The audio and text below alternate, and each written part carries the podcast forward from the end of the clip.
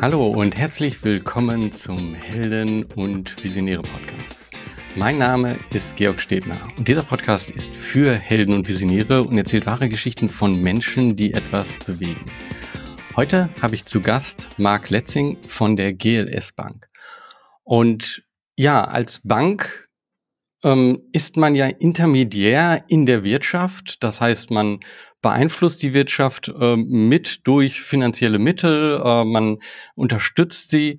Und ich habe das Gefühl, hm, wenn wir jetzt so über ein Wirtschaftssystem reden und darüber nachdenken, dann ähm, merke ich, da ändert sich was. Also es gibt Gedanken wie Gemeinwohl, es gibt äh, Gedanken äh, wie die Donutökonomie und ähm, Wirtschaft steht auf einmal mit dem reinen, ähm, ja nur von dem finanziellen getriebenen ähm, so ein bisschen in Frage.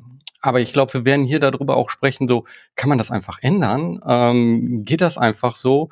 Und was macht die GLS Bank äh, dort anders? Äh, wobei da schon gleich, äh, Marc kann jetzt nicht für die äh, GLS Bank alleine einfach sprechen, sondern er ist natürlich Teil der GLS Bank und äh, spricht da vor allen Dingen über den Werkraum. Ähm, das ist etwas, was äh, Sie in der GLS Bank äh, etabliert haben. Was das ist, da wird er auch gleich noch ein bisschen dazu sagen.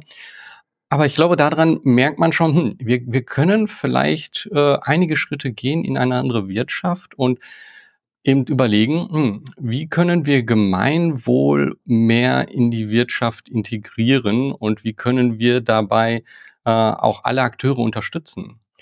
Und an der Stelle erstmal Hallo Marc. Hallo Georg und danke, dass ich da sein darf.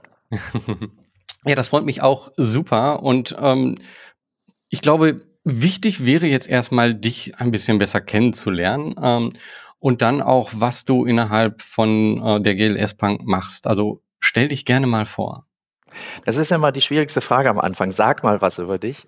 Ähm, ich fange mal mit der Rolle an, die ich im Moment habe in der GLS Bank und das seit zwei Jahren. Das ist ähm, die wunderbare Rolle, Gastgeber im GLS Werkraum zu sein.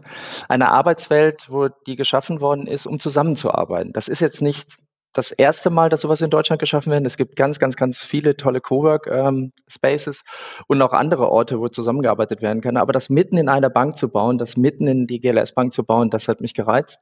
Und so bin ich vor zwei Jahren zur GLS Bank gekommen. Zuvor war ich lange Jahre Unternehmensberater für Kreditinstitute, gerade vor allen Dingen angefangen mal mit dem Direct Banking, ähm, beziehungsweise mit der Bank 24. Äh, der eine oder andere erinnert sich noch, das wurde nachher die Deutsche Bank 24, dann viel für Sparkassen und genossenschaftliche Regional Regionalbanken. Und mit einigen Sachen, da können wir gleich vielleicht nochmal tiefer durchgehen. So ab 2015 war mir für mich aber klar, das ist ein tolles Leben gewesen, aber irgendwie bewirke ich nicht das, was ich bewirken will in meinem Leben. Und so hat mich dann ähm, ja vor zwei Jahren meinen Weg in die GLS Bank geführt und darf jetzt diese tolle Rolle führen. Und bevor du jetzt fragst, wer was bist du eigentlich und wer bist du, das ist immer ganz schwer zu sagen. Ähm, ich bin ganz normal äh, Vater und äh, von lange Jahre wird man immer vorgestellt und er ist der Psychologe bei uns. Also ich bin Diplompsychologe und beschäftige mich seit vielen Jahren mit dem Thema, wie arbeiten wir eigentlich zusammen und warum arbeiten wir eigentlich manchmal so zusammen, dass nicht eins plus eins größer drei ist, sondern eins plus eins erst 1,4. Also das heißt, warum stehen wir uns eigentlich bei der Zusammenarbeit so häufig im Weg? Und das ist auch ein Thema hier in der GLS äh, Bank. Nicht, dass wir uns im Weg stehen, ganz im Gegenteil. Wir möchten die Zusammenarbeit fördern. Äh, wir wollen die kooperative Zusammenarbeit fördern, denn wir werden es nur zusammen schaffen. Vielleicht das mal so ganz grob im Einstieg ähm, für, zu mir als Person. Danke, super spannend. Ähm, erstmal so ähm, frage ich mich natürlich, okay, was ist denn jetzt dieser Werkraum genau? Also vielleicht ist das äh, erstmal äh, wichtig, dass, äh, dass wir als Zuhörer oder die Zuhörer das ja. verstehen. Vielleicht darf ich da ganz kurz, ich weiß nicht, ob das nachher im Podcast rauskommt, das Bild zeigen, was nämlich die Vision darstellt des GLS Werkraums. Also ähm, ich rück mich mal so ein bisschen an die Seite und stelle das Bild mal in die Mitte. Ähm, der Werkraum ist eine Fläche, letztendlich erstmal nur eine Fläche mitten in der Bank, ähm, die dazu genutzt werden kann, zusammenzuarbeiten. Also das heißt, wir haben hier ganz simpel erstmal die Rahmenbedingungen geschaffen, vom Mobiliar her angefangen, über viel Licht, über viel äh, Glas, ähm, über einen Blick in den Garten, äh, um einfach die Perspektiven schweifen zu lassen, den Blick schweifen zu lassen und die Möglichkeit zu geben, mitten in der Bank, dennoch die Perspektiven auch zusammenzubringen. Also das heißt, wir haben 300 Quadratmeter, um jetzt mal typisch Fakten dazu nennen. Wir haben 300 Quadratmeter, wir haben drei äh, geschlossene Arbeitsräume, in dem ich gerade bin. Wir haben das sogenannte Forum, in dem gerade parallel ähm, eine Veranstaltung der Heinrich-Böll-Stiftung stattfindet zum Teil Thema gemeinsam getragene Ökonomie. Und das alles eben zusammen. Und ähm, die Fläche ist dafür da, dass wir sagen, wir möchten Menschen zusammenbringen, wir möchten Perspektiven zusammenbringen, wir möchten, dass sie in die gemeinsame Arbeit kommen, um dann auch in die gemeinsame Umsetzung zu kommen. Und der Raum ist im Endeffekt nur das Vehikel. Also der Raum ist letztendlich nur der Anlass. Ähm, 300 Quadratmeter. Ähm, und das Schicke und das, Geme äh, das Besondere an dem Raum ist, das war früher der Serverraum, der also verdunkelt war und abgekühlt war.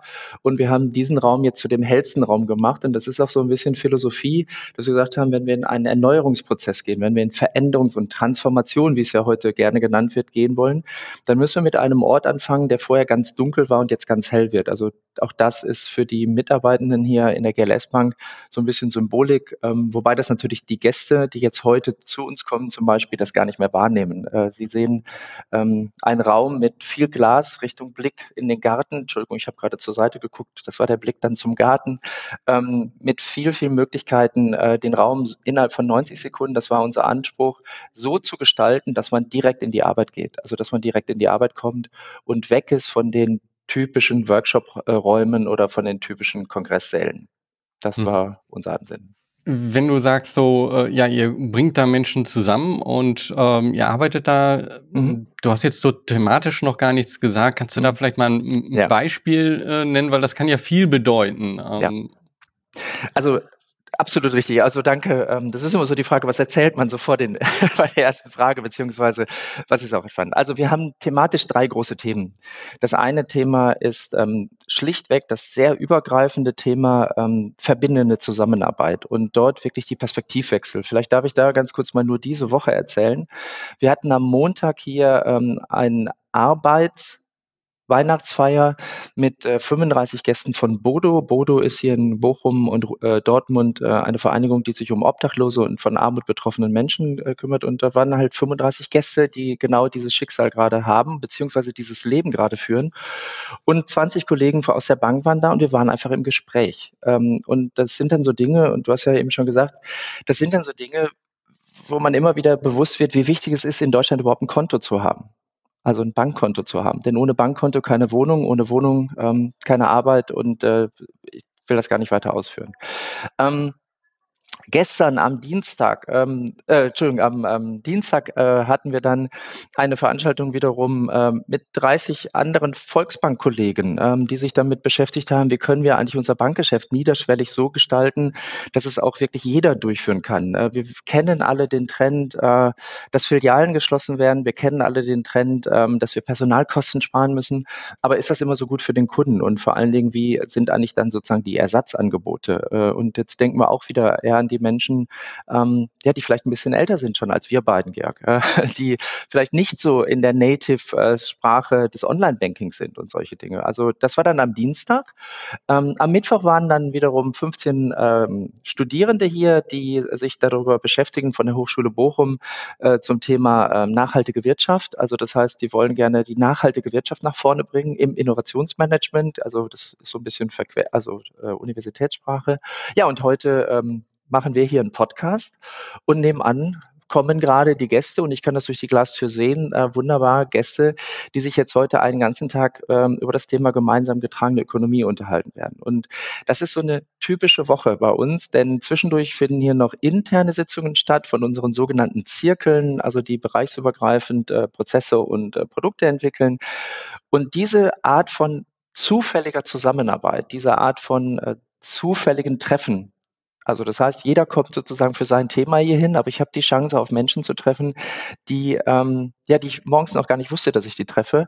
Ähm, diese zufälligen Gespräche, das ist das, was wir hier äh, fördern, wo uns das Herz aufgeht. Denn häufig bleibt immer irgendetwas hängen. Und ähm, wir sind jetzt im September letzten Jahres haben wir eröffnet den Gerles Werkraum.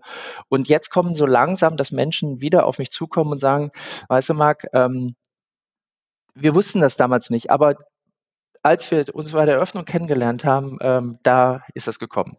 Das war jetzt weit ausgeholt für das erste Thema, nämlich verbindende Zusammenarbeit. Also wie können wir überhaupt Menschen zusammenbringen ähm, und äh, zusammenarbeiten. Das zweite Thema, was uns sehr stark beschäftigt, Du hast es schon in deinem ähm, Intro gesagt, ähm, Donutökonomie, ähm, dann ist man sehr schnell bei Cradle to Cradle, dann ist man sehr schnell bei Kreislaufwirtschaft, je nachdem, wie wir es definieren. Wir definieren es wirklich im Sinne der äh, Circular Economy, also in den Kreisläufen bleiben, äh, die Ressourcen nicht verbrauchen, sondern nutzen, brauchen, aber dann auch regenerativ wieder einbringen in den Kreislauf.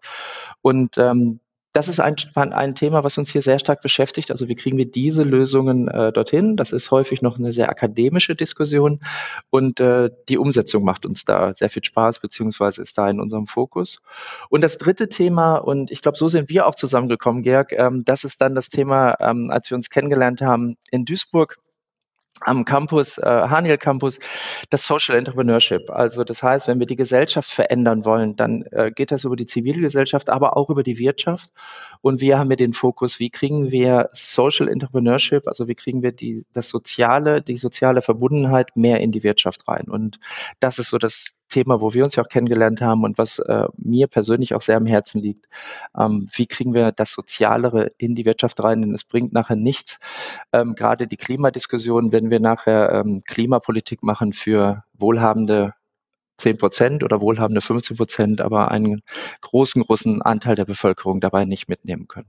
Ja, also äh, man, man sieht, das ist äh, wirklich viel, was ihr dort macht und ja, passt eigentlich erstmal grundsätzlich ja scheinbar nicht zur Bank. Ähm, äh, aber ich glaube, ähm, ja, wir, wir leben hier halt gerade in ähm, sich ändernden Zeiten und äh, da ist ja auch für dich eine Entscheidung gewesen, dorthin zu kommen. Also du hast das ja mit aufgebaut.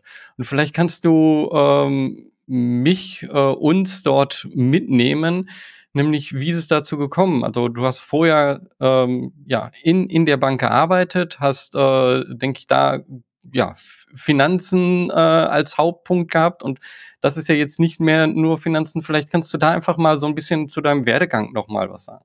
Hm. Ähm, Georg, das ist also ich war gar nicht in der Bank. Ich bin erst seit zwei Jahren in der Bank. Also insofern, äh, das ist aber jetzt, äh, ich kann das gut nachvollziehen, das ist Mensch Bank. Also vom Werdegang her, um es mal ganz klar zu sagen, ich war Leistungssportler, der es nie gebacken gekriegt hat, äh, top zu werden. Also das heißt, ich habe genauso viel trainiert wie mein bester Freund. Ich habe genauso viel, ähm, ich habe körperlich, glaube ich, ähnliche Vorausbedingungen gehabt, aber ich habe es nie auf die Straße gebracht, wie es so schön heißt. Also das heißt, im Wettkampf habe ich irgendwelche, ähm, also fehlte mir was. Und damit war ich so ein klassischer Fall von äh, viel bemüht, aber wenig geschafft im Leistungssport. Das erzähle ich deswegen ganz gerne, weil ich da festgestellt habe, wie wichtig die Psyche eigentlich ist für Leistung, für Zusammenarbeit etc. Und ähm, ich komme aus dem Kanusport, da gibt es eben den sogenannten Einer, also das heißt, man fährt alleine im Boot, aber es gibt auch das Mannschaftsboot und es ist immer wieder faszinierend, dass nicht die besten Einzelfahrer das beste Mannschaftsboot fahren. Das kennen wir aus dem Fußball, das kennen wir aus dem Handball, ich habe es halt im Kanusport erlebt, dass es manchmal viel wichtiger ist, dass man harmoniert, dass man sich aufeinander verlassen kann und dass man ähm, heute spricht man teilweise in der Literatur von, oder nicht nur teilweise, sondern von der psychologischen Sicherheit hat. Ich kann mich auf den anderen verlassen und mich trotzdem als Individuum voll einbringen. Und das hat mich damals schon fasziniert. Äh, ich durfte damals mit Uli Kuhl, einem äh, Sportpsychologen, zusammenarbeiten, mit dem ich heute noch befreundet bin. Und der hat gesagt, warum studierst du eigentlich wie jeder heutzutage BWL, warum studierst du nicht einfach Psychologie? Und ähm, das äh, haben ich hole deswegen ein bisschen weiter aus, weil ähm, das war in einer Zeit, wo dann meine Eltern gesagt haben, Psychologie, das da verdienst du doch, also ist doch nichts Gescheites, mach eine Banklehre und das habe ich getan. Und das war der beste, äh, heute würde man auch wieder sagen, Move, den ich machen konnte, nämlich eine Bankausbildung zu machen und danach Psychologie zu studieren, weil dafür war für mich, äh, für mich klar, wie wichtig eigentlich psychologische Aspekte der Zusammenarbeit auch in der Wirtschaft sind. Und das in einer Zeit, wo das eben noch nicht so berühmt war wie heute. Ähm, also wenn ich ähm, Anfang der 90er gesagt habe, ich bin Diplompsychologe, dann haben immer mich alle auf die Couch gesetzt. Also haben wir gesagt, oh, da müssen wir aufpassen, was wir sagen. Dann äh, sind wir ja auf der Couch. Und das hat sich Gott sei Dank total gewandelt. Und ähm, dieses ich holte, glaube ich, zu weit aus, aber dieses, dieses Verbindende zwischen psychologischen ähm, Zusammenarbeitsaspekten, Organisationsentwicklungsthemen der Psychologie und wirtschaftlichen harten Zahlen, nämlich Ertrag erwirtschaften zu müssen, das durfte ich dann bei der Deutschen Bank, bei der Bank 24 und äh, als Selbstständiger 25 Jahre lang machen. Und zwar ähm, für die Finanzwirtschaft. Wenn man einmal eine Bankausbildung hat, dann bleibt man dort hängen. Und äh, habe aber nie als Finanzberater in herkömmlichen Sinne gearbeitet, dass ich jetzt eine Kreditentscheidung getroffen habe, obwohl ich eine Kreditausbildung habe, äh, sondern habe eher ähm, die Organisation, die Rahmenbedingungen, die Strukturen aufgebaut ähm, oder mit aufgebaut, dass es ein kundenbezogenes Geschäft ist. Jetzt kommt die ganz kurze Geschichte, dann hören wir aber mit Vergangenheit auf. Und dann habe ich aber festgestellt, man kann sich noch so anstrengen, die Finanzwirtschaft ändert sich nicht.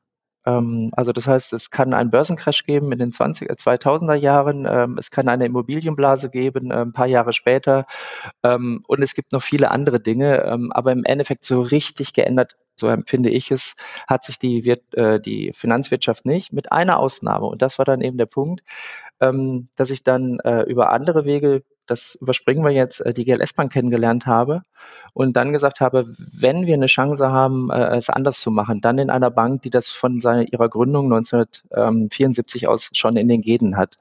Und ähm, lange Zeit vielleicht ein bisschen ähm, unbeachtet war, aber dadurch, dass die Gesellschaft sich gerade komplett verändert, äh, viel mehr in den Fokus gerückt ist und da Teil von zu sein, daran zu unterstützen, das passt. Und stelle lieber noch mal zwischendurch eine Frage, äh, weil sonst erzähle ich jetzt auch noch, warum das hundertprozentig zur GLS-Bank passt. Äh, aber dann trinke ich lieber noch mal einen Schluck Wasser zwischendurch. nee, ich möchte die Vergangenheit hier noch nicht liegen lassen, äh, so wie du das gerade gesagt hast, sondern da sind noch so ein paar sehr spannende Punkte. Also ähm, vielleicht auch, ähm, ich kann mich da unheimlich gut reinversetzen, in, insofern, ähm, dass Psychologie dich unheimlich interessiert, ich habe äh, vorher als Ingenieur gearbeitet, habe Chips entwickelt äh, und das war alles nur, ich war voll von Logik getrieben im Endeffekt. Mhm. Also alles war äh, Logik, alles war, das war mein gesamtes Leben. Und ich merkte aber, puh, ich komme mit bestimmten äh, Situationen nicht zurecht, mit bestimmten Dingen nicht zurecht und ähm, ich habe dann zum ersten Mal angefangen, so darüber nachzudenken, so, okay, was, was geschieht denn hier eigentlich in meinem Kopf? Was geschieht in der, in der Interaktion mit anderen Menschen? Ähm, und habe dann eben auch kein ähm, Studium angefangen, aber unheimlich viele Bücher dazu gelesen. Also äh, äh, über Emotionen, wie sie entstehen, äh, äh, allgemein Psychologie ähm, und ähm, da ist für mich eben auch was ganz Neues aufgegangen. Also ich komme eben von dieser rein äh, logischen Gedanken, rein Ingenieursdenken, dann auf einmal in, in diese psychologischen Sachen mhm. und merke dadurch, durch diese Kombination von den Sachen, so wie du das jetzt gerade schilderst, da geschieht dann auf einmal etwas, äh, wo ich merke, okay, da, da, ist viel mehr möglich als jeweils immer nur in den einzelnen Boxen, nenne mhm. ich es jetzt mal. Mhm. So und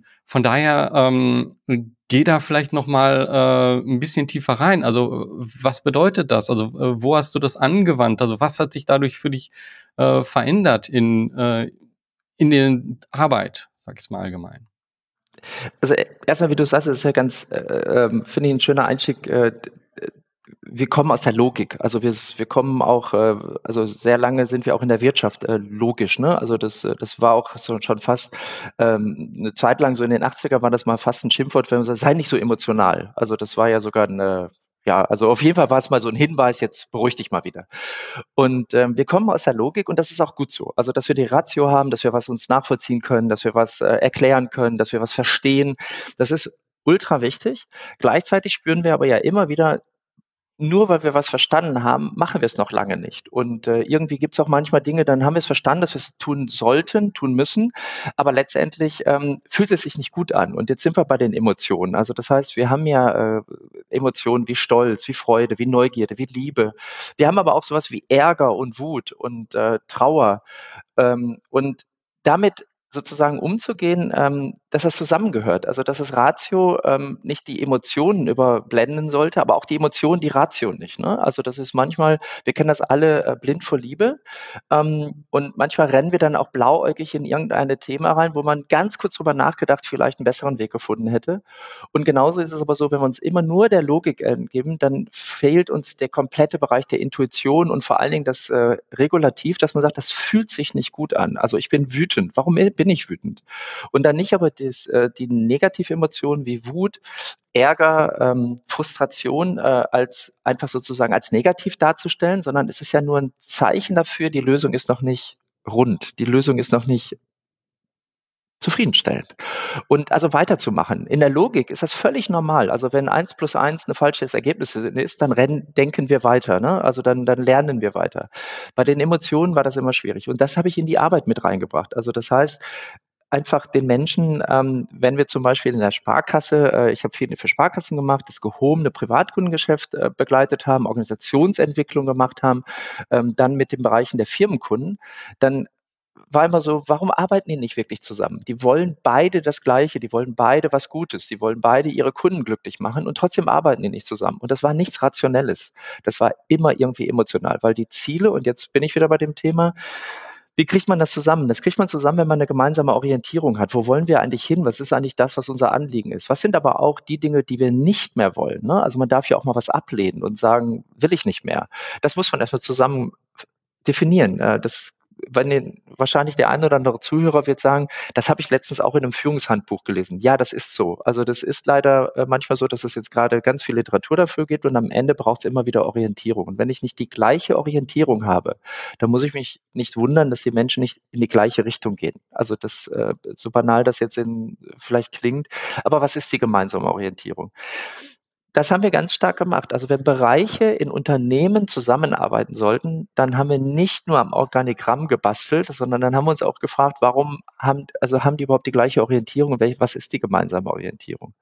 Ähm, wir haben aber auch mit jedem, äh, wir haben das aber auch in die Arbeit reingebracht. Was macht eigentlich Spaß am Finanzgeschäft? Also das heißt, wenn ich jetzt mal sage, das ist ja eigentlich logikgetrieben, aber das stimmt gar nicht so. Also um das auch nochmal zu sagen, denn eigentlich steckt hinter jeder Finanzzahl ein Mensch, wenn es ein Privatkunde ist, oder ein Projekt, wenn es ein Firmenkundengeschäft ist. Und ähm, natürlich müssen wir die Zahlen, Ratio einschalten, damit man nicht blauäugig äh, in ein äh, finanzielles Desaster läuft. Aber letztendlich ähm, Spaß machen die Projekte, wo man das Gefühl hat, und damit bewirkt man das Geld auch. Äh, also bewirkt man mit dem Geld auch was. Und äh, da bin ich dann wieder beim Berufsleben. Wir haben äh, sehr viel, auch schon bevor ich bei der GLS Bank war, immer darüber nachgedacht, was bewirkt das Geld eigentlich? Also Geld ist ja eigentlich erstmal nur ein Vehikel unseres Wirtschaftssystems, um Handlungsfreiräume zu begeben. Also jemand, der Geld hat, hat viele Handlungsfreiräume in unserer Wirtschaftssystem. Jemand, der kein Geld hat, hat gar keinen Handlungsspielraum teilweise. Also siehe das Erlebnis, was wir am Montag hier hatten. Und insofern äh, mit Geld mal so umzugehen, dass es weder was Böses noch was Gutes ist, sondern es ist letztendlich ein Instrument, Handlungsspielraum zu geben. Und das hat uns sehr stark geprägt in der Zusammenarbeit, in der Vergangenheit. Und das Schöne ist natürlich, dass das äh, dann jetzt auch hundertprozentig passt bei der GLS Bank, ähm, weil sie das von Anfang an in der DNA hatte. Also wir haben ja den Slogan, und jetzt mache ich doch ein bisschen Werbung für uns, ähm, Sinn vor Gewinn. Ähm, das heißt nicht Sinn ohne Gewinn möchte ich ganz klar betonen. Also das ist nicht jetzt so im Sinne von Hauptsache sinnvoll und alles andere ist egal. Denn wenn man nicht Gewinn erwirtschaftet, dann hat man auch nicht das Leben von Stolz, dann ist man nämlich abhängig. Und die zweite Sache ist, äh, ohne Stolz, ähm, ja, äh, fällt es schwer, in die Selbstwirksamkeit zu kommen. Und das ist eigentlich das Entscheidende, dass man mit das Finanzmittel eigentlich zur Verfügung stellt, um Selbstwirksamkeit zu steigern. Und genau das ist das, was wir, das, was ich vor der GLS Bank gemacht habe und jetzt hier ähm, erst recht äh, nochmal erleben und leben darf. Ich finde super ähm, interessant, dass du das äh, so geframed hast oder genannt hast, so gemeinsame Orientierung. In meinem Kopf war sofort so, Ah, geht es hier um gemeinsame Werte? Vielleicht kannst du dazu noch mal was sagen. Ist das was anderes? Also äh, war so meine Übersetzung direkt äh, und ich hatte gemerkt so, hm, in, in, also interessante, äh, äh das interessant, wie du das ansprichst und wie du das, also gemeinsame Orientierung hatte ich so jetzt noch nicht gehört. Kannst du dazu noch mal was sagen? Mhm. War das Intention? Was meinst du jetzt, was Intention war, dass ich das, äh, dass wir das nochmal vertiefen oder? Ähm, nee, dass, äh, äh, dass du das halt so nennst, gemeinsame ja. Orientierung. Man, ja. man könnte ja auch äh, typischerweise, also ich habe in meinem Kopf sofort an gemeinsame Werte ged äh, gedacht, mhm. aber äh, vielleicht ist dieses gemeinsame Orientierung äh, nochmal anders gedacht und das würde mich jetzt gerade mal äh, interessieren. Also so wie ich es verstehe, das möchte ich jetzt an der Stelle sagen, ähm, oder warum ich den Begriff gerne wähle, sagen wir mal so, weil eine Orientierung ähm, hat unterschiedlichste Ebenen. Und ähm, das ist ja auch so. Wir, wir verhalten uns ähm, teilweise jetzt im Moment und ähm, wir verhalten uns aber auch sozusagen in einem längeren Zyklus, vielleicht sogar unser ganzes Leben bezogen. Und äh, wenn du das so sagst, was schafft uns gemeinsame Orientierung, dann ähm, fängt das natürlich idealerweise mit gemeinsamen Werten an. Also, dass wir eine Werteorientierung haben, weil die sind stabil, die sind langfristig und sie führen uns auch in Einzelsituationen immer wieder zur Entscheidung, die die unseren Werten entsprechen. Also das heißt, wenn wir eine gemeinsame Wertelandschaft ähm, äh, haben, dann wird das mit sehr, sehr hoher Wahrscheinlichkeit dazu führen, dass auch wenn wir uns nicht abstimmen, in relativ ähnlicher äh, Verantwortung äh, beziehungsweise Entscheidung führen wird. Das ist aber was sehr langfristiges und ich möchte jetzt mal die andere äh, Perspektive an. Gemeinsame Orientierung kann aber auch einfach schon darin belegen, dass wir beiden, Georg, du und ich, uns einig sind ähm, für die nächste Stunde, dass das ein toller Podcast wird und dass wir uns wertschätzend gegenüber äh, betreten und dass wir fünf, sechs Themen ansprechen. Also das heißt, das muss nicht immer, deswegen ist mir das so wichtig, das muss nicht immer diese ganz große Wertekodex sein. Das, äh, das können teilweise ähm, Werte sein, sehr abstrakte Ebene oder sehr große Ebene, sehr stabile Ebene, wenn sie denn da sind. Ich kann aber auch mit dir sehr gut heute zusammenarbeiten, ohne zu wissen, welche Werte du wirklich in dir trägst. Weil wir uns einig sind, eine gemeinsame Orientierung haben für die jetzt anstehende gemeinsame Aufgabe. Und äh, dazwischen gibt es dann auch noch sowas wie Fokussierung, also Priorisierung, äh, dass wir vielleicht eine gemeinsame Orientierung haben, dass wir sagen, wir haben nun mal nur und jetzt bin ich mal wieder bei den begrenzten Ressourcen der Donutökonomie. Auch wir als Mensch haben nur begrenzte Ressourcen. Also ungefähr, wenn wir Glück haben, sind wir 80 Jahre auf der Welt. Und äh, wenn wir richtig, also richtig arbeiten wollen und jetzt mal nicht nach Arbeitsgesetz gehen und so, dann haben wir ungefähr zwölf aktive Stunden am Tag. Damit kann ich aber auch nicht alles machen, sondern äh, wir brauchen eine Fokussierung und dann ist es wieder so das Thema, dass man vielleicht sich auch einfach mal fokussiert. Was machen wir jetzt in den nächsten zwölf Stunden zusammen und was wollen wir damit bewirken?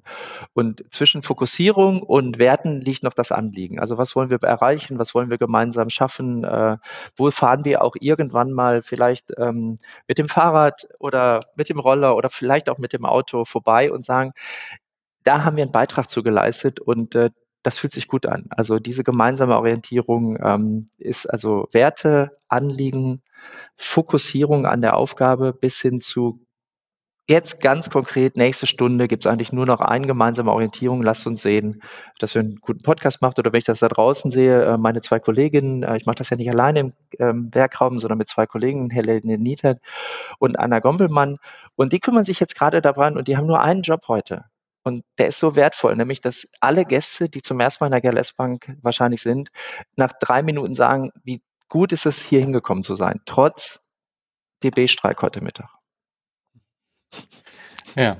Ja. Ich hoffe, also es sind diese ja. vier Ebenen, äh, die, die da relevant sind und warum ich dann gerne von Orientierung spreche, weil es kommt auf die Situation an, auf welcher Ebene wir jetzt im Endeffekt die Orientierung gemeinsam finden sollten. Hm. Du, du hast ja sozusagen jetzt zwei Dinge zusammengebracht. Zum einen deine BWL-Ausbildung und zum anderen äh, das Psychologische.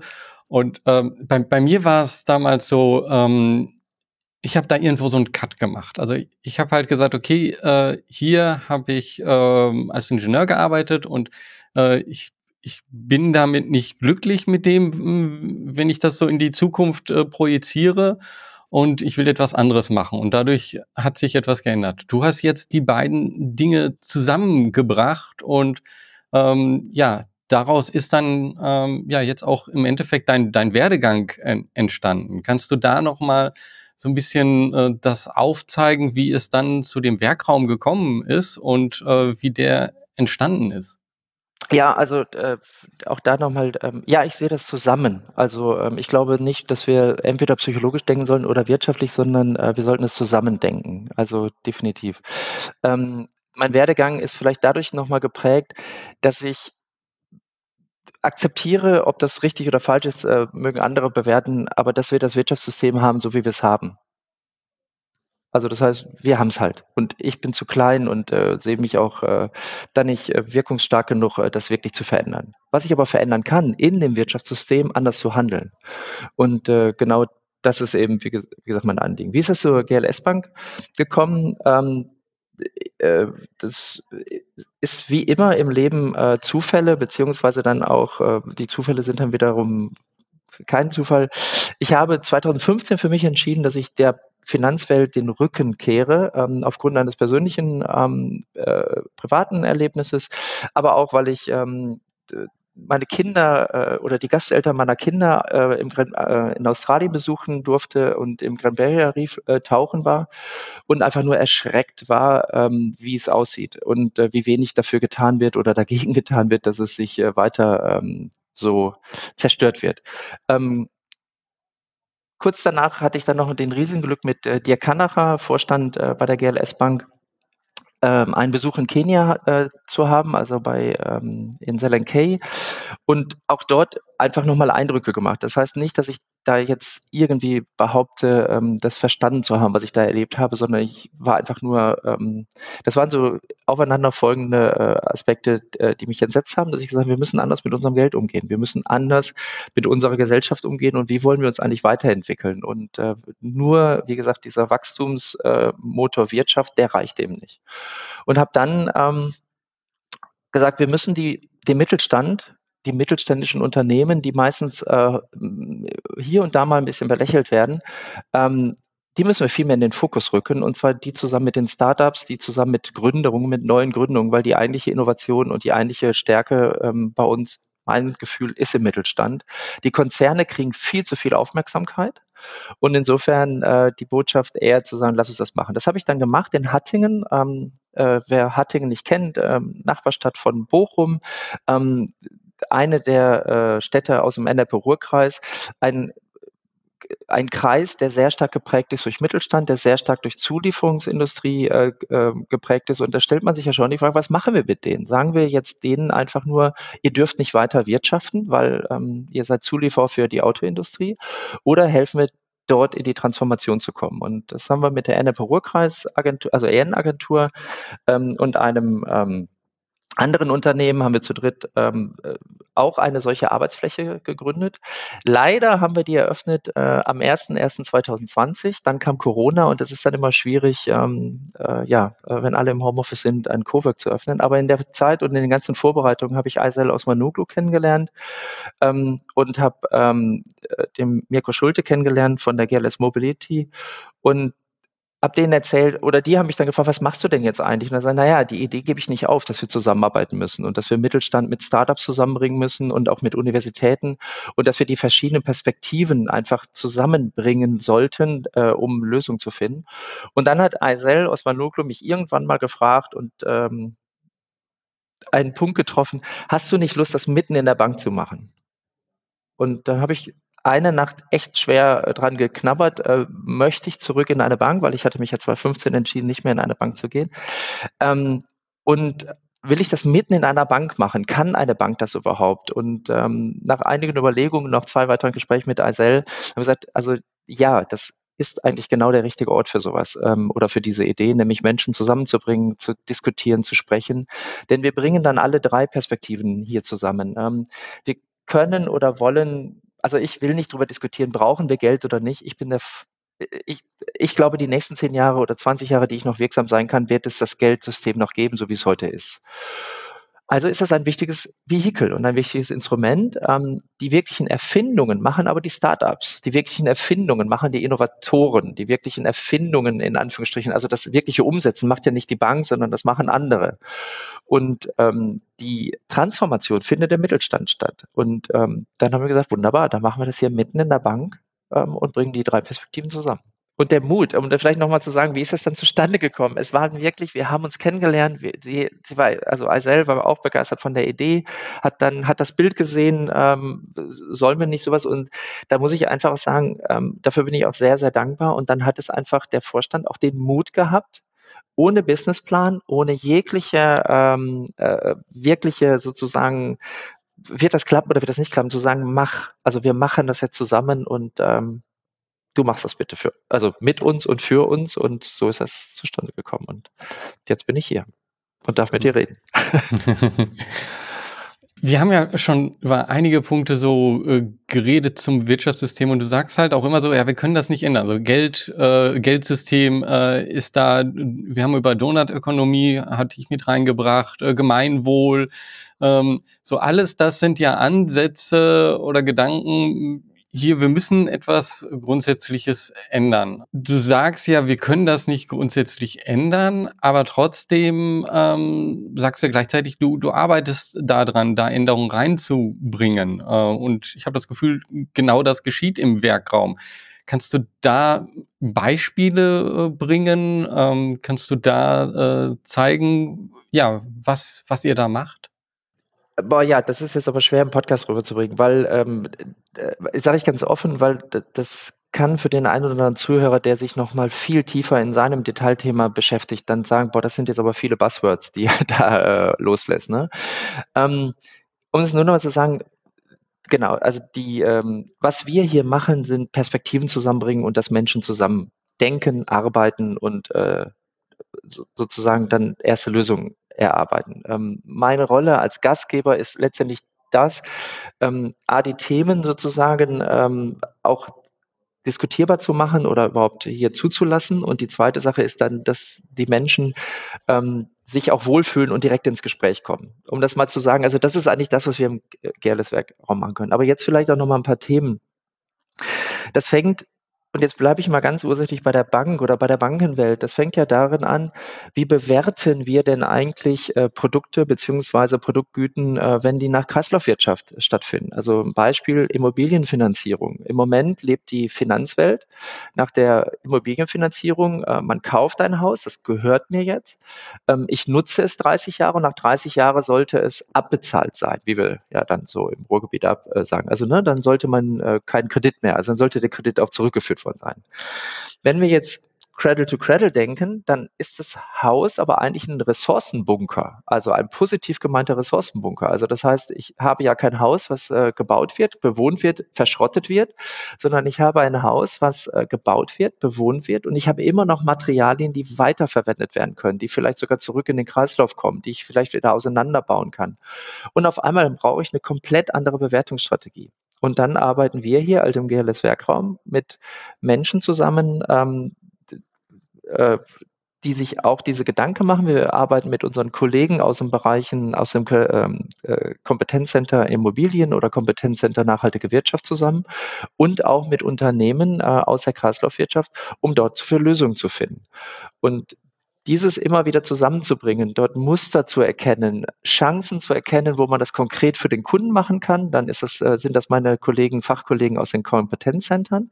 Wenn es eher ein Thema ist, was man vielleicht einbringen kann in ähm, in, in Strukturen, wie zum Beispiel beim Bund, äh, Bundesverband Nachhaltiger Wirtschaft oder auch äh, bei SEND, also bei ähm, Social Entrepreneurship äh, Netzwerk Deutschland, dann bringen wir das da auch ein. Also dann bringen wir unsere Perspektive damit ein.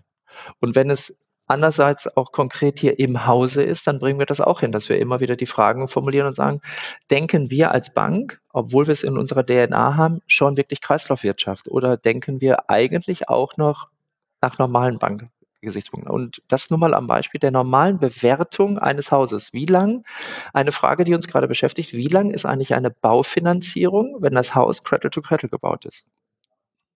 Also eigentlich nur kurz für die Nutzung.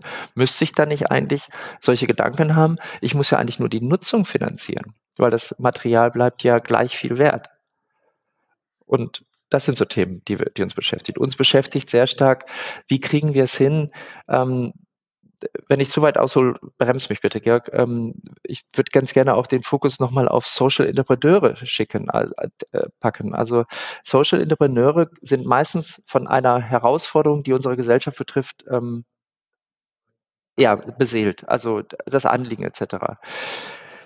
Wenn wir aber akzeptieren, dass wir irgendwie auch Geld verdienen sollten damit, also das heißt ins Wirtschaftssystem müssen, ist, dann müssen, äh, müssen wir uns auch die Gedanken machen, ja, was ist denn dann das Wirtschaftssystem, was diese Social Entrepreneure äh, begleitet? Ist es immer nur der Staat? Ist es immer nur die Förderwelt? Das heißt, dann würden wir ja den äh, hochengagierten Menschen immer wieder sagen, ihr müsst alle drei Jahre Angst haben, ich sage es ganz bewusst, dass die Förderung nicht verlängert wird und damit euer sehr wirksames und sehr äh, hilfreiches Instrument nicht funktioniert. Also ist eines unserer Wege, wie können wir gemeinsam denken, dass äh, solche wichtigen Dinge einfach dann auch finanziell sich selbst tragend werden um eben auch eine Langfristigkeit zu haben, also um dann auch wirklich langfristig die Wirkung äh, zu erzielen. Und da sind wir in einer anderen Denkwelt als die klassische Startup-Denkwelt, die vielleicht sehr stark Exit getrieben ist, sondern wir sind ja eher in einer Gründerdenkwelt, nämlich dass die Gründer ihr Anliegen auch langfristig finanziell gesichert machen können. Aber auch dann brauchen wir neue Instrumente, nämlich ähm, die Kreditrückführung wird nicht sofort ab dem ersten Tag funktionieren weil häufig äh, sozial ähm, orientierte äh, Unternehmen die Rückführung erst viel, viel später, also die Wirkung sich erst viel, viel später ergibt. Und diese Gespräche zu führen, sei es mit den einzelnen äh, Entrepreneuren oder sei es dann äh, wie äh, dieses Jahr im September zusammen mit Antropia beim äh, ersten Financial, also Impact fin äh, äh Financial Day, das sind dann alles das, was wir im GLS Werkraum machen. Ähm, verbinden ist immer wieder, lasst intelligente Menschen oder Menschen mit Anliegen äh, und der Bereitschaft, darüber nachzudenken, in einen Raum kommen, lass sie miteinander sprechen, dann wird sich auch was tun. Also dann wird sich auch was verändern. Aber wie gesagt, schwierige Frage, weil man muss es eigentlich erleben, was da draußen gerade passiert. So hört sich das so ein bisschen nach Wunsch, Buzzword, äh, Bingo an. Also insofern äh, ähm, darf ich hier, jeder, der es mal erleben will, einfach vorbeikommen. Ich finde, ähm, da sind ja auch zwei äh, Ebenen im Endeffekt drin. Also du hast zum einen das Thematische, was du jetzt gerade am Beispiel äh, von dem Haus äh, genannt mhm. hast, aber zum anderen auch dann die unterschiedlichen Gruppen, die du da reingebracht hast. Also die, die das Haus aufbauen, diejenigen, die das finanzieren, diejenigen, äh, ähm, die aber auch äh, da drin leben und äh, mhm. diejenigen, die aber auch vielleicht sagen, hm, wir müssen vielleicht auch äh, den Hausbau anders sehen und da ökologisch äh, ähm, an den Hausbau anders rangehen mhm. oder als Architekten auch anders arbeiten. Mhm. So, das ist also dann unterschiedliche m, hm, Gruppen. Ähm, ich frage mich da jetzt, wie, wie kommen die denn dann zusammen? Also die haben ja mhm. alle im Endeffekt ihre, äh, mhm. ihre Richtung, ihre Probleme nenne ich sie jetzt auch, äh, oder ja, und ähm, ja, sehen ja jetzt gar nicht, mhm. welche ganzen Möglichkeiten es dort gibt. Also wie bringt ihr die zusammen? Also danke für die Frage. Vielleicht äh, wird er nochmal klar, was ist so mein Job. Aber ich glaube auch da draußen, äh, die den Podcast hören, sagen, ja, das mache ich doch auch. Also das möchte ich an der Stelle nochmal sagen. Wir sind kein ähm, äh, Ort mit Alleinstellungsmerkmal. Das Einzige, was vielleicht der Alleinstellungsmerkmal ist, ist sowieso die GLS Bank, die den Alleinstellungsmerkmal per se hat. Ähm, was ist unser Job? Wie kommen die Menschen zusammen? Auf drei Arten kommen die zusammen. Die eine äh, Art ist die, einfach weil der Ort da ist, und weil wir darüber reden, kommen Menschen auf uns zu, die sagen, dürfen wir bei euch das Ganze tun. Also wie zum Beispiel heute die Heinrich-Böll-Stiftung, die dann über Falk Zienz gekommen ist und gesagt hat, ihr habt doch den GLS Werkraum, dürfen wir die Veranstaltung beziehungsweise diesen Dialog bei euch führen. Und dann sagen wir, klar, genau dafür ist er gemacht. Also genau dafür ist er gemacht und äh, dafür ist der Raum und eben wir als Team dann auch da.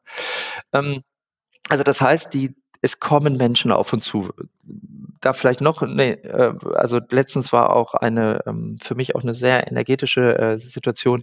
Da war ähm, Schulen im Aufbruch ähm, hier bei uns und haben mit Lehrern darüber gesprochen, wie sie das Thema in den Unterricht bringen, beziehungsweise in die, in einen Workshop-Tag bringen, das Thema Nachhaltigkeit, das Thema soziale Nachhaltigkeit. Die kommen auf uns zu, die kennen die GLS-Bank, die kennen mich, die kennen vielleicht irgendwen anderen aus der GLS-Bank und fragen einfach immer, wir suchen gerade nach einem Ort, wo wir das machen können. Und dann sagen wir, wunderbar, aber das macht hier. Also das heißt, es kommen die Menschen auf uns zu. Die zweite Sache, die ähm, die ist natürlich, dass wir auch was initiieren. Also wir machen ähm, auch Dinge. Wir haben jeden Donnerstag den sogenannten 1710-Abend. Das heißt, da treffen sich Menschen hier einfach zum klassischen Getränk nach, nach der Arbeit und sprechen über Themen. Daraus entstehen Dinge.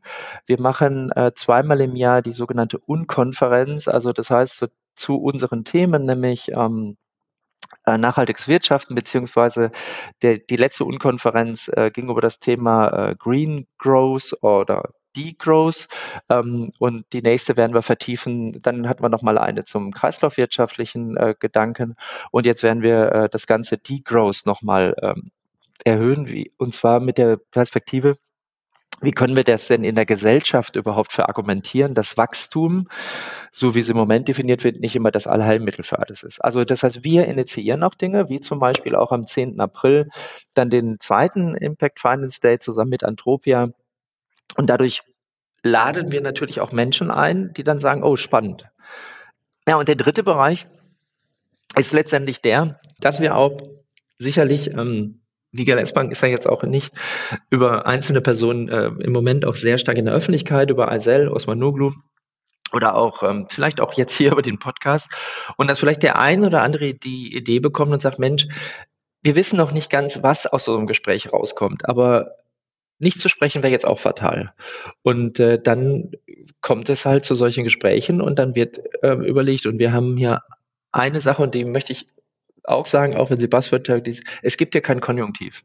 Also das heißt, wir müssten mal sprechen, ähm, das gibt es hier nicht, sondern äh, wenn jemand auf uns zukommt und dadurch entstehen dann Dinge. Und Dirk, so komisch das, äh, Georg, so komisch das klingt, wir Menschen sind soziale Wesen und wenn Menschen zusammen in einem Raum ist, passiert was. Und so kommt es eben zustande, dass es nach und nach immer mehr wird und immer konkreter wird und immer klarer wird. Mhm. Also ich selber habe manchmal so eine Frustration, dass ich dann denke, ähm, ja, da kommen Menschen zusammen, äh, wir haben unheimlich große Netzwerke, es passiert unheimlich viel. Aber wenn man dann gleichzeitig auch guckt, äh, wie groß der Bereich ist von den Menschen, die das überhaupt nicht sehen, die äh, da überhaupt keinen Bezug zu haben und die hm äh, gegebenenfalls auch noch so weiter wirtschaften. Und ich glaube, es ist immer noch äh, mit der größere Teil, weiter wirtschaften äh, wie bisher. Wie, wie gehst du vielleicht auch persönlich damit um? Also wenn es richtig schlimm wird, äh, gehe ich Mountainbike fahren. also ähm, vielleicht das mal so die ganz persönliche Antwort. Also wenn, äh, also um das auch mal zu sagen, das, was du gerade ansprichst, äh, die Frustration und äh, ähm, ich glaube, die, die, also die erleben wir ja alle. Ähm, die, die erlebe ich genauso wie du und ähm, die erlebe ich auch, äh, auch hier in der S-Bank. Ähm, ähm, immer wieder, dass man denkt, Mensch, wir könnten, äh, jetzt bin ich auch im Konjunktiv, warum tun wir nicht und so. Also definitiv. Genauso frustriert natürlich heute, heutzutage immer wieder der Blick in die Tageszeitung oder in die normalen Medien, äh, wenn man sich denkt, boah, was tust du hier eigentlich und ist de deine Wirkung überhaupt ähm, groß genug, dass du das was machen kann. Aber ich, vielleicht, also das eine ist, wenn ich mich mal richtig austoben muss, gehe ich Mountainbike fahren. Ähm, alles nicht dramatisch, alles im äh, normalen mittleren Bereich, aber das tut einfach gut Luft, äh, sich mal das Gehirn mal komplett konzentrieren zu müssen auf den nächsten Stein und nicht auf irgendwelche schweren Gedanken. Die zweite Sache, die mir immer geholfen hat, ist ähm, das, was äh, mir mein Professor in der Psychologie, äh, Heinrich Wotter war, mal gesagt hat, ähm, in welchem Weltbild lebt ihr eigentlich? Und ähm, damals ist für mich relativ schnell klar geworden, dass ich als Ameise lebe. Also ähm, jetzt nicht mit Karma oder so, sondern eher ein Ameisenhaufen funktioniert auch deswegen, weil es ein Ameisenhaufen ist, weil jede Ameise mega stark ist und trotzdem sich nicht zu ernst nimmt. Also im Sinne von, ähm, der Haufen funktioniert nur als Haufen. Jede einzelne Ameise ist auch für sich genommen sehr, sehr stark und weiß ganz genau, in der Gesamtheit erreichen wir mega Dinge. Ähm, gleichwohl die ein oder andere Ameise dann doch sehr schnell auch mal einfach vom Tisch ne, und so weiter.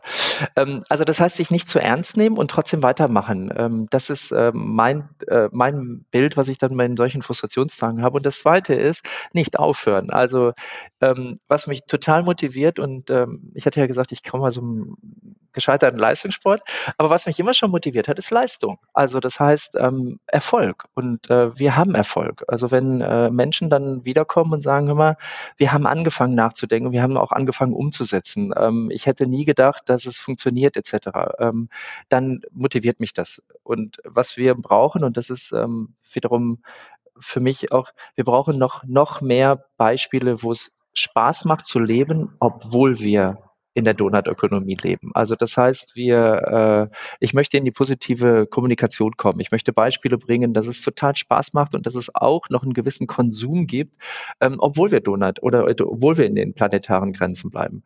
Und da sind wir wieder bei den Impact-Gründungen, da sind wir wieder bei den Startups, da sind wir wieder bei den Social Entrepreneuren, die ja diese Ideen alle haben und denen zu helfen, Erfolg zu haben, denen zu helfen, in dieser Wirtschaftssystem äh, zu, sich zu etablieren, um zu zeigen, es geht.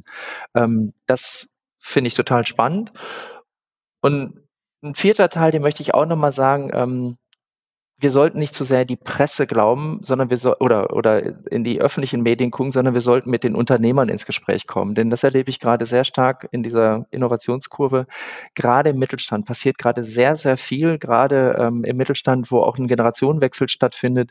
Da findet viel mehr Gedanken in diese Richtung statt und ähm, das gibt Kraft und Mut, dass es auch anders wird. Also ähm, Insofern, es gibt viele, viele Dinge. Und wie das nochmal in so einer Innovationskurve ist, am Anfang gibt es einen ganz kleinen Kreis von Innovatoren und irgendwann gibt es eine frühe Mehrheit und die frühe Mehrheit zu, äh, zu stärken, die frühe Mehrheit jetzt äh, öffentlich zu machen und vielleicht auch den ganz normalen Mittelstand oder auch die bürgerliche Mitte äh, mal wieder sexy zu machen. Das ist das, was mich motiviert. Ähm, ja, und jeden Tag wieder gerne hier hinkommen lässt. Ja, das ist ja im Endeffekt für mich gen genauso dieser Antrieb, äh, zu sagen, das ist, also ich habe das Ganze ja diesen Podcast äh, gestartet aufgrund des Themas Social Entrepreneurship. Und das, das war für mich ja vorher überhaupt kein Thema. Und dann habe ich das so entdeckt Stück für Stück. Und ähm, oh, da passiert ja schon so viel, das muss sichtbar werden, da, da möchte ich zeigen, dass hier Menschen etwas verändern. Und ähm, jetzt hier äh, mache ich gerade eben so ein, ähm, so ein Special im Endeffekt in diesem Podcast, wo ich auch sage, okay, was verändert sich denn in etablierten Unternehmen? Äh, mhm. Was passiert da denn? Und wie kann man das genau, wie ihr das jetzt oder wie du das jetzt gerade auch geschildert hast, wie kann man das zusammenbringen und wie kann man da gemeinsam auch denken? Weil ich habe das Gefühl, das ist immer noch sehr getrennt voneinander und mhm. man, man kennt sich auch gar nicht und man weiß auch gar nicht so, ähm, wo die, ähm, ja, was da passiert. Ähm, kannst, kannst du dazu was sagen? Wie, wie ist das, wenn, wenn diese, ähm, ja, die, die mittelständischen Unternehmen, die Familienunternehmen äh, dann auf ähm, ja, Social Startups, Social Entrepreneurs äh, treffen? Habt ihr solche Treffen? Was passiert dann? Also wir haben so Treffen, das möchte ich an der Stelle noch sagen, noch viel zu wenig. Ähm, also, ne, also um das auch mal zu sagen, aber jetzt äh, bitte ich auch um Verständnis, wir sind ja erst letztes Jahr September gestartet. Also insofern, also 22 im September sind wir erst gestartet. Und insofern wird sich das jetzt auch noch ergeben. Ähm, aber da, wo es passiert, ähm, erlebe ich drei Dinge, ähm, die ich sagen möchte. Ich erlebe auf der einen Seite eine totale Bereitschaft, sich zu öffnen und Wertschätzung. Also das heißt, dass äh, mittelständische Unternehmen genau auch auf diesem Trip sind. Also das ist eben, das sind ja die, wenn wir über Enkelfähigkeit reden, wenn wir über ähm, Generationen, also über Langfristigkeit denken, dann sind es häufig die inhabergeführten äh, Unternehmen, die langfristig denken, die also immer schon in Generationen gedacht haben und immer schon in Übergaben gedacht haben. Ne? Also im Sinne von, die wussten immer schon, äh, die Inhaberinnen und Inhaber, die wussten immer schon, dass die nächste Generation, also dass sie das nicht nur für sich machen. Also deswegen unterscheide ich auch gerne den, ich persönlich, den Unterschied zwischen Unternehmern und Managern. Manager sind für fünf Jahre da, Unternehmen mehr, Unternehmer Lehrerinnen sind meistens für mehrere Generationen da oder auf jeden Fall mal für mehrere Jahrzehnte. Ähm, also insofern erlebe ich erstmal eine totale Offenheit. Eine totale Offenheit und ich äh, äh, erlebe auch ähm, da eine Bereitschaft, sich auszutauschen und dahin zu gehen. Ich erlebe auch teilweise Unternehmer, die ähm, selbst wissen, dass sie vielleicht bisher ähm, in der Chemie tätig waren, dass sie vielleicht äh, Anlagen gebaut haben, die auch fürs Militär oder auch für andere Dinge waren, dass sie sagen, damit haben wir nun mal unser Geld verdient äh, in den Jahren. So ist es nun mal gegründet worden, das Unternehmen, aber wir wollen uns dorthin wegentwickeln. Also und dann sich in diese Gespräche ergeben äh, und dann auch in die Offenheit kommen. Ich erlebe dann aber auch zwei andere Dinge. Also das heißt, ich erlebe auf der einen Seite eine hohe Aufmerksamkeit und Hoffnung in die Szene der Social Entrepreneure, in die Szene der Nachhaltigkeit, ähm, in, der, in die Ökozene, aber auch so eine Art getrieben mit Hoffnung, ähm, äh, äh, helft mir, also unterstützt mich, helft mir, ähm, so. Und dann erlebe ich zwei Dinge. Das eine ist, ähm, manchmal, wenn dann, also das Positive ist dann, wenn dann auch Wertschätz Wertschätzung zurückgegeben wird, im Sinne von gut, dass ihr euch auf den Weg gemacht habt. lasst uns überlegen, was wollt ihr anpacken? Lasst uns einen Plan machen. Das ist ja Transformation. Transformation heißt ja nicht, schwupps, alles ist fertig, sondern lasst uns einen Plan machen und lasst uns überlegen, wo wir anfangen. Also wo sind die größten Hebel? Höchstgrößten Hebel sind ja wieder betriebswirtschaftlich betrachtet die, möglichst geringer Aufwand, aber große Wirkung. Ne? Also so, da, was sind die Haupthebel, die wir jetzt bewegen müssen? Und wenn das passiert, dann passiert auch was. Dann wird zusammengearbeitet, dann gibt es äh, Organisationen und solche Dinge. Ich erlebe aber leider auch zwei andere Dinge. Und da kritisiere ich sozusagen uns selbst ein bisschen. Ne? Ähm, ich erlebe aber auch teilweise so Zweifel und Forderungen dem Mittelstand dann gegenüber. Im Sinne von, meint er das wirklich ernst? Äh, wollen die das wirklich? Ist das jetzt nicht nur Greenwashing? Ist das jetzt nicht nur Mode und so, ne? Und da sage ich immer, ja, guckt genau hin, setzt den Ratio ein, aber vertraut auch eurem Bauch und eure Emotionen mit den Menschen, mit denen ihr redet, ob die das ernst meinen oder nicht. Und das merkt man. Also das merkt man sofort. Und nur weil einer Zweifel hat oder nicht sofort Juhu schreit, sondern dann, das ist doch wieder Unternehmertum. Also zu sagen, ich muss aber nochmal reflektieren und solche Dinge. Also das heißt, was wir manchmal machen, ist aber zu schnell den Mittelstand dann wieder in die Schublade Greenwashing zu packen. Die meinen das alle nicht ernst. Und dann sind die frustriert und dann wenden die sich auch wieder ab.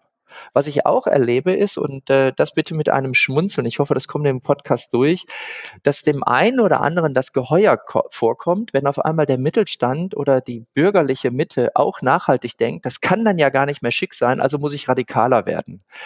Kann man machen, ist aber nicht mein Weg. Mein Weg ist, äh, wir müssen im Endeffekt den Mut geben, die frühe Mehrheit äh, zu ermutigen, die Lösungen auch anzugehen, zu investieren, zu machen, es auch umzusetzen. Denn wenn, ähm, das ist ja das Schicke an der Nachhaltigkeit und so habe ich ja auch angefangen. Also ich bin früher mal 70.000 Kilometer Auto gefahren im Jahr, Diesel. Ähm, wenn man einmal damit anfängt, äh, mit Nachhaltigkeit zu denken, dann hört man auch nicht mehr auf. Und äh, das ist das, was ich so erlebe. Also wir haben eine hohe Aufmerksamkeit. Wir haben, es wird aber auch mit Hoffnung verbunden, dass wir das machen. Wenn wir diese Hoffnung erfüllen mit konkreten Lösungen und mit Wertschätzung, dann passiert richtig was. Wenn wir das mit Zweifel und, und noch höheren Forderungen und reicht doch alles noch nicht und äh, überdimensionierten Geschwindigkeitsforderungen äh, verbinden, ähm, dann frustrieren wir leider äh, und dann kommt es auch nicht zueinander. Dann zieht man sich wieder zurück in seine Kohorte und sagt dann, lass die anderen mal machen, die sind sowieso doof. Also das fängt dann ja sehr schnell an, wenn man über die anderen anfängt zu sprechen dann. Ne? Ich finde es super spannend, dass du sagst eben diese, ähm, dass, dass die das nicht glauben, also diese Glaubwürdigkeit von, von den äh, Akteuren, äh, also im Mittelstand, dass das dann in Frage gestellt wird. Also den Punkt, ich muss ehrlich sagen, ich, ich merke das auch immer wieder an mir. Und äh, das ist ein Grund, warum ich gesagt habe, so Moment, ich muss hier mal diesen Podcast machen äh, und genau eben das aufzeigen, dass wir da auch falsch denken und da zeigen, ähm, da, da bewegt sich ja. etwas. Und, ähm, und für mich, äh, ich weiß nicht, ob das der wirklich der, der beste Schlüssel ist, vielleicht gibt es noch anderen, aber ich merke immer jedes Mal, wenn man auf der menschlichen Ebene sich versteht und ähm, den, den Menschen die Persönlichkeit dahinter sieht äh, und nicht die, das Unternehmen mit dem Slogans und so weiter, sondern die Menschen, die in dem Unternehmen agieren und wie sie dann agieren und warum sie Entscheidungen treffen, dann verändert sich etwas. Dann kann ich nämlich nicht mehr sagen, ah, das ist hier das Unternehmen, die Organisation und kann da sozusagen äh, die Fassade sozusagen nur zeigen, sondern dann sehe ich auf einmal die Menschen da drin und äh, wie die handeln und was deren Antrieb ist. Und dann habe ich das Gefühl, dann verändert sich etwas. Und das möchte ich hier mit diesem Podcast, mit äh, dieser Folge hier, äh, mit den weiteren Folgen zu diesem thematischen ähm, auch aufzeigen. Und ich hoffe, das gelingt mir. Ähm. Also ich bin zutiefst überzeugt, dass wir dir gelingen. also ähm, und ich, äh, dass es auch ein Beitrag dazu ist. Und vielleicht darf ich da auch nochmal was verstärken, was du gerade gesagt hast. Ähm, es geht ja dann eben den Menschen da drin zu sehen, aber seine Entscheidungen. Und ähm, das ist ja, also wir erkennen ja im Endeffekt die Werte, äh, das, also wir können viel über Werte reden, aber letztendlich ähm, geredet ist noch nicht gemacht. Ne? Und äh, am Endeffekt erkennen wir nachher ähm, die, das Anliegen und das Ansinnen. Und jetzt bin ich mal wieder bei meinen vier Kato äh, Kategorien für die Orientierung. Also welche Werte jemand hat, welches Anliegen, welchen Fokus er setzt und was wir sich jetzt konkret äh, committet, äh, was ihm wichtig ist. Das sind alles Entscheidungen, die sich aber auch, und jetzt ist es mal wieder Thema, wenn wir in der Wirtschaft sind, warum gehen wir dann nicht genau dorthin und sagen, du hast ein Thema, du möchtest was verändern, wie können wir dir helfen? Und dann sehen wir an seinen Entscheidungen, ob er es ernst meint oder nicht. Wenn wir aber sozusagen immer ganz schnell auf die ganz Abstraktionsebene Werte und, und Anliegen gehen, dann verzettelt man sich so in, ähm, ja, und am Ende ist die Aufgabe so groß, dass man sie gar nicht mehr machen kann. Also ein schönes weiteres Lernfeld, äh, ich hatte meinen Professor ja schon, Herrn Wotterwag zitiert, der hat nochmal gesagt, auch das ist nicht von ihm, sondern schon, wahrscheinlich schon viele gehört, aber wenn der Elefant zu groß wird, dann kriegt man den nicht mehr bewegt. Also das heißt, ähm, aber was ich immer bewegt, ist die nächste konkrete Aufgabe. Also die nächste konkreten Veränderungs-, Transformationswegschritt. Und äh, daran erkenne ich dann, ob es einer ernst meint oder nicht. Findet er Lösungen und geht er den, also trifft er die Entscheidungen oder wird es dann, selbst wenn es sehr konkret ist, äh, schon wieder mit irgendwelchen anderen Argumenten sozusagen äh, gesagt, warum es jetzt gerade nicht klappt. Ne? Und äh, das kann ich nur sagen, wenn du das in deinem Podcast, wenn das in der Serie gelingt, nämlich diese Entscheidungen mal transparent zu machen, den nächsten Schritt transparent zu machen und äh, den auch mal wertzuschätzen. Denn ja, ähm, es geht nur schrittweise. Also wir können es nicht in einer großen, wir werden morgens wach und alles ist anders. Ähm, das wird nicht funktionieren. Ähm, es sind die nächsten Schritte und äh, die nächsten Schritte ähm, also ich würde dafür gerne flammende Rede halten, gehen halt für mich, äh, natürlich kann man sich nochmal ganz neue, äh, äh, nochmal extremere Dinge ausdenken, aber wir haben doch gerade eigentlich schon eine relativ gute Basis, dass wir eine frühe Mehrheit erreichen, also dass wir eine Mehrheit im, in der bürgerlichen Mitte, in den Mittelstand erreichen und dort jetzt zu helfen, dort zu transformieren, dort zu beschleunigen, das wird äh, einen sehr großen Hebel haben. Hm. Also und wenn du das transparent machen kannst, ähm, ist das so ein guter Beitrag. Ja, danke. Ähm, vielleicht an der Stelle, ich glaube, das passt auch ganz gut. Wir haben noch gar nicht so wirklich über die GLS Bank gesprochen und wie, wie sie das macht. Und äh, ich glaube, äh, für die GLS Bank ist genau auch dieser Mittelstand äh, ein ganz wichtiger äh, Punkt. Und äh, vielleicht kannst du da einfach mal den Einblick geben, äh, was macht ihr da, was macht ihr anders als andere Banken? Es ist immer schwer zu sagen, was wir anders machen als andere Banken, wenn ich die anderen Banken nicht von innen kenne. Ne? Also insofern das äh, nochmal zu sagen. Aber ähm, was, was kann ich nur, was erlebe ich hier, äh, ähm, was bei der GLS Bank anders ist? Ähm, ich erlebe bei der GLS Bank, dass die, die DNA, die von Anfang an da war, und die GLS Bank ist gegründet worden für die, die sich ja, also die die GLS Bank vielleicht noch nicht so gut kennen. Sie ist gegründet worden, weil man eine private Schule, einen privaten Kindergarten hier in Bochum äh, nicht finanziert bekam, ähm, weil es eben kein Business Case dahinter war. Also im Sinne von, äh, ja, wie will man mit einer Schule Geld verdienen? Klar, Privatschule, ähm, also mit den Beiträgen der Eltern, aber letztendlich wollte es keine Bank damals ähm, äh, äh finanzieren. Und dann haben sich halt äh, engagierte Menschen zusammengetan, keine Banker zu dem Zeitpunkt und haben gesagt, ähm, wir müssen eine Lösung finden. Und die haben eine Lösung gefunden. Also das heißt, sie haben eine Lösung gefunden über Bürgschaften und äh, andere Vehikel, um dann eben die Finanzierung doch herzustellen. Und äh, dieser Gedanke, ähm, den trägt die GLS Bank immer noch. Also das heißt, wenn es nicht unbedingt ein Businessplan ist, wenn es nicht das klassische Geschäft ist, lass uns trotzdem hinschauen, wie man eine Lösung herstellen kann. Also wie man trotzdem die finanzielle Sicherheit herstellen kann, wie man trotzdem in Anführungsstrichen auch äh, die Gesetzmäßigkeiten der Finanzwelt, ähm, nämlich die Rückführung der Gelder äh, auch sicherstellen kann. Aber lasst uns auch durchaus mal länger darüber nachdenken. Und äh, das machen wir anders. Also das heißt, wir sind sehr intensiv in Gesprächen mit unseren Kunden, die gerade Finanzierungskunden haben. Das machen wir in sechs ähm, Kompetenzfeldern beziehungsweise in sechs äh, Branchenfeldern ähm, über die Immobilien äh, erneuerbarer Energien bis hin zu ähm, dann äh, Bildung und äh, Soziales. Und auch Ernährung ist ein starkes Feld. Und was machen wir anders? Ich weiß es gar nicht, was wir anders machen. Ich glaube, das, was ich hier nur erlebe seit zwei Jahren, ähm, wir lieben die Menschen und ihre Ideen dorthin und die Ideen und die Menschen dorthin. Du kannst es nennen, wie du das willst. Und ich glaube, das ist das, äh, das, äh, das Thema, dass man natürlich auch mal Menschen enttäuscht. Also da wird jetzt auch jemand hören und sagen, ja super, ähm, ich habe auch schon mal angerufen, habe keinen Kredit bekommen und solche Sachen. Also natürlich denken wir als äh, Kaufmänner, Kauffrauen, ähm, als seriöse Kauf, äh, äh, also als seriöse Bank. Aber letztendlich ist der Grundansatz erstmal, tolle Idee, toller Mensch, lass uns helfen. Also lass uns sehen, dass es irgendwie auf die Straße kommt.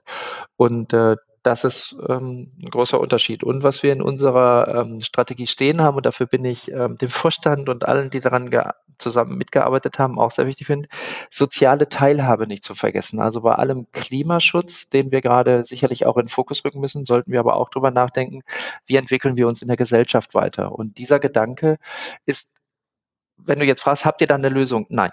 Also, also ich habe auf jeden Fall keine. Äh, ob die, vielleicht gibt es in der Bank äh, Gruppen, die schon Lösungen haben.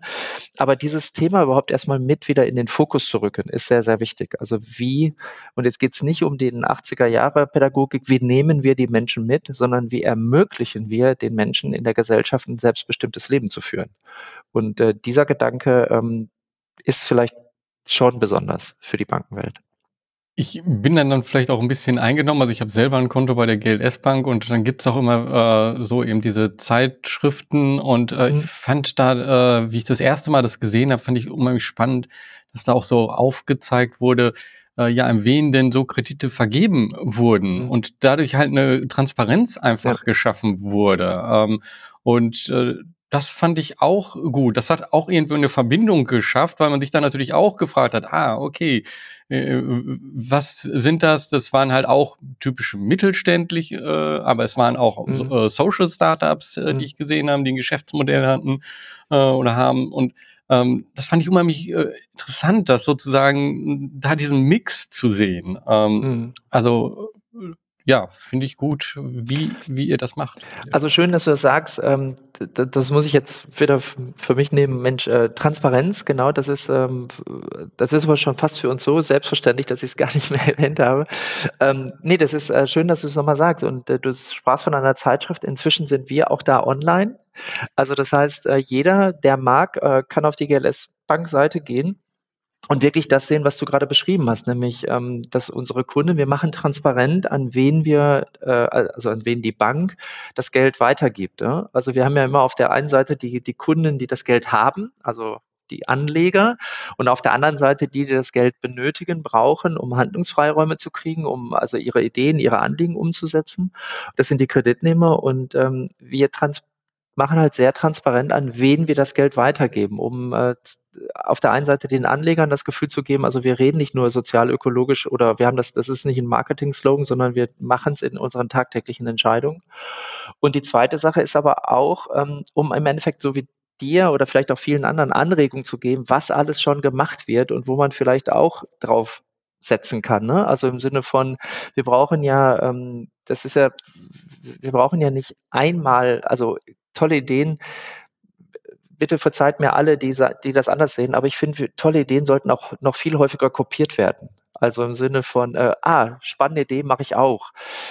Jetzt kann man wieder sagen, oh, da, entwick, äh, da entsteht doch Konkurrenz oder so. Ja, aber wenn wir jetzt mal über die nachhaltige, sozialökologische Nachhaltigkeit denken, dann sind wir ja noch in einem kleinen Umfeld. Also ein paar Kopien äh, in der Welt umzusetzen, schadet nicht. Und genau das ist eines Thema, warum wir sagen, auch transparent. Also wir möchten, dass jeder sieht, ähm, also die GLS Bank, äh, wir möchten, dass jeder sieht, wo das Geld hin investiert wird, aber auch zum Nachahmen gerne genommen. Also ähm, je mehr es machen, umso größer wird dann nachher die Wirkung. Also dieses ähm, Kopieren und dadurch etwas äh, aufbauen, das ist hier auch schon ein paar Mal in dem ähm, Podcast wirklich ein Thema gewesen, dass, dass das halt auch eine Art ist, umzudenken. Ähm, weil, also ich fand äh, unheimlich spannend da zum Beispiel den Super Coop in äh, Berlin, da ähm, hatten wir äh, da eben die Mitgründerin hier zu Gast und äh, sie hat eben aber auch gleichzeitig äh, gezeigt, so, hm, da gibt es aber schon äh, andere größere Koops, äh, also das sind äh, Kooperationssupermärkte,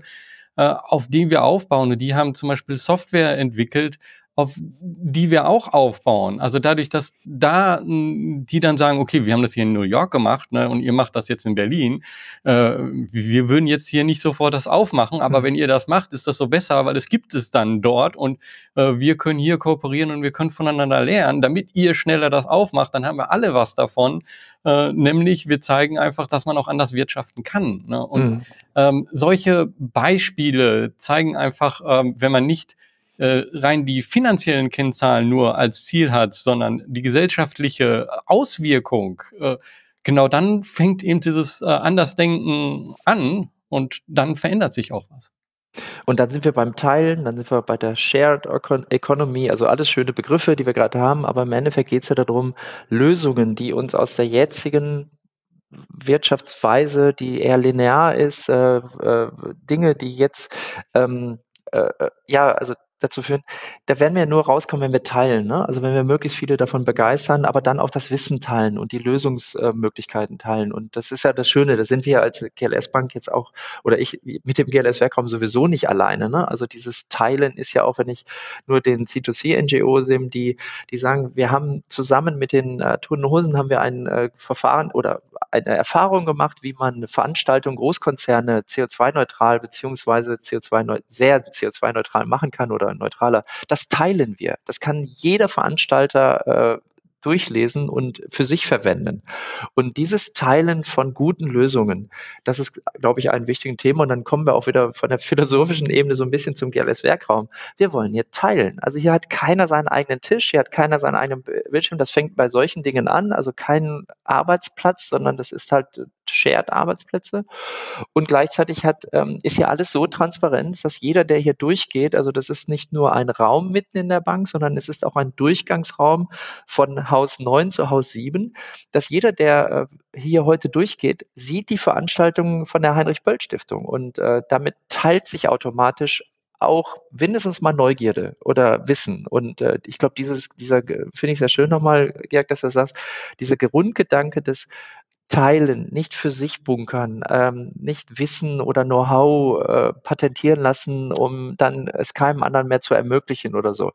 Ähm, das ist ein Kerngedanke auch der GLS Bank und auch des GLS Werkraumes. Also das heißt, offen das Ganze nach außen zu geben.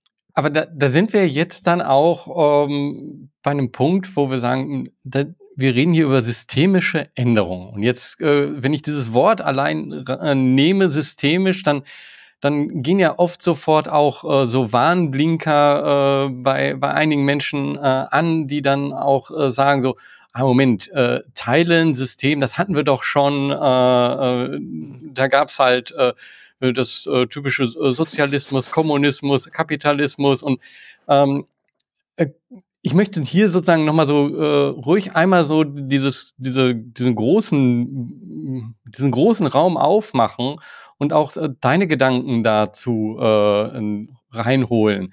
Ähm, also ich selber merke einfach, äh, okay, äh, reiner Kapitalismus ist nicht die Lösung. Reiner Kommunismus ist auch nicht die Lösung. So, ich, ähm, ich frage mich also, äh, wenn wir über Systeme reden, müssen wir überhaupt noch über so etwas reden oder ähm, müssen wir einfach über eine andere Art des, ähm, des Zusammenlebens, was sowohl die Individualität von jedem Menschen einschließt, als auch das Gemeinwohl. Was sind deine Gedanken dazu? Meine Gedanken sind jetzt erstmal dazu, ich bin weder politisch, ähm, also ich bin zwar ein politischer Mensch, aber ich glaube, diese, diese ganz große politische Ebene kann ich nicht, äh, möchte ich auch gar nicht darauf antworten. Was mir nur klar ist, ähm, wir müssen den Gedanken der Weiterentwicklung haben. Also nicht jetzt äh, zurück in irgendein anderes System oder was auch immer oder abwägen. Äh, du hast ja ein paar genannt. Davon halte ich gar nichts. Also ich glaube einfach, dass wir ähm, Weiterentwicklung ist immer was, ähm, neu zu kombinieren, äh, Fragmente aus bestimmten Dingen zu nehmen, sie neu zusammenzusetzen und dadurch entsteht was Neues. Also ich glaube, dass wir auf dem Sprung sind, was Neues zu entwickeln und nicht irgendwas besser, äh, besser oder anders zu machen. Ähm, das mal, das, aber aber letztendlich kann ich da gar nicht so, ist auch gar nicht mein Handlungsfeld. Mein Handlungsfeld, ich bin ja Psychologe, ist nur mal der Mensch. Also und äh, das fängt beim einzelnen Menschen an. Also die Sozialpsychologie beschäftigt sich zwar auch dann mit dem Sozialen, ne? also der Mensch in der Gruppe, aber letztendlich geht es mir um den Mensch. Und da möchte ich einen Gedanken sagen, der mir sehr gut gefällt. Das Thema Flourishing oder nennen wir es auch durchaus mal positiver Egoismus das kommt schon sehr nah, was du da gerade gesagt hast. Also das heißt, wenn es uns gelingt, eine Denkweise zu entwickeln, dass der Einzelne egoistisch sein darf im Sinne des Gemeinwohls, ähm, dann ist doch sozusagen schon mal ein großer Schritt gemacht. Also das heißt, dass es uns gelingen kann, dass ich ich persönlich als Mark Letzing meine Stärken ausleben kann, dass ich meine positiven Emotionen ausleben kann, dass ich meinen Sinn äh, auch darin entdecke, aber immer vor dem Korrektiv, dass wenn ich von außen auf mich drauf gucke, ist das gut für die Gemeinschaft. Und wenn ich feststelle, nur wenn ich meinen Egoismus, also wenn ich meine Bedürfnisse gerade ausleben darf, indem ich aber andere einschränke oder anderen sozusagen vielleicht sogar schade, dann ist das kein positiver Egoismus, dann ist das schädlicher Egoismus. Also dann ist das ja Egoismus pur, ne? So. Und ähm, wenn wir das auch für die Wirtschaft machen, also im Sinne von, warum soll denn ein Unternehmen, auch ein Sozialunternehmen, nicht gut verdienen? Also ich finde das immer sehr erschreckend wenn ich ähm, hoch engagierte Menschen erlebe, die nach vier, fünf Jahren ziemlich ausgebrannt sind und es immer noch nicht schaffen, eine vernünftige Wohnung sozusagen oder eine normale Wohnung zu haben, wie vielleicht die Kommilitonen äh, oder die Auszubildenden, äh, die ähm, die dann zu einem Großunternehmen gegangen sind. Also das heißt, es ist ja erstmal nicht schlimm, wirtschaftlich erfolgreich zu sein. Wenn ich das Ganze dann aber wiederum mache, indem ich sage, aber das, was wir tun, hat auch einen Nutzen für die Gemeinschaft, also für das Gemeinwohl, das hat einen Nutzen für die Gesellschaft, ähm, dann ist es wieder das Thema.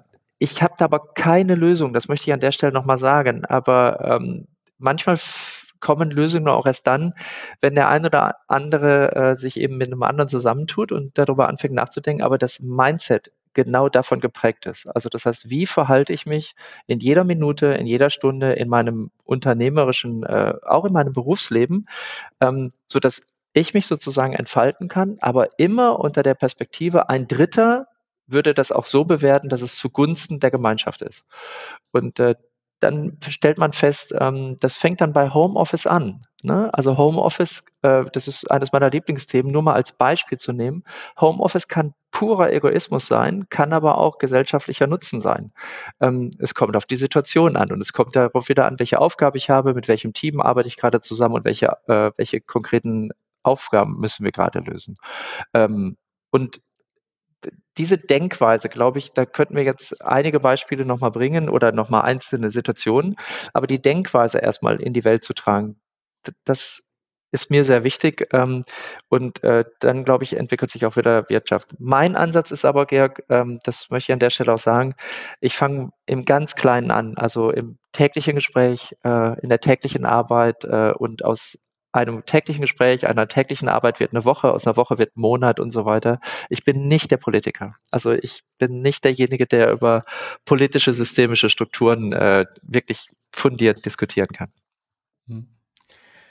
Jetzt haben wir ja wirklich so ziemlich viel, äh, ziemlich unterschiedliche Sachen, äh, so ziemlich viele Räume geöffnet. Ähm, ich könnte noch in einige Dinge so tiefer reingehen, aber vielleicht an der Stelle eher so zum, zum Ende hin.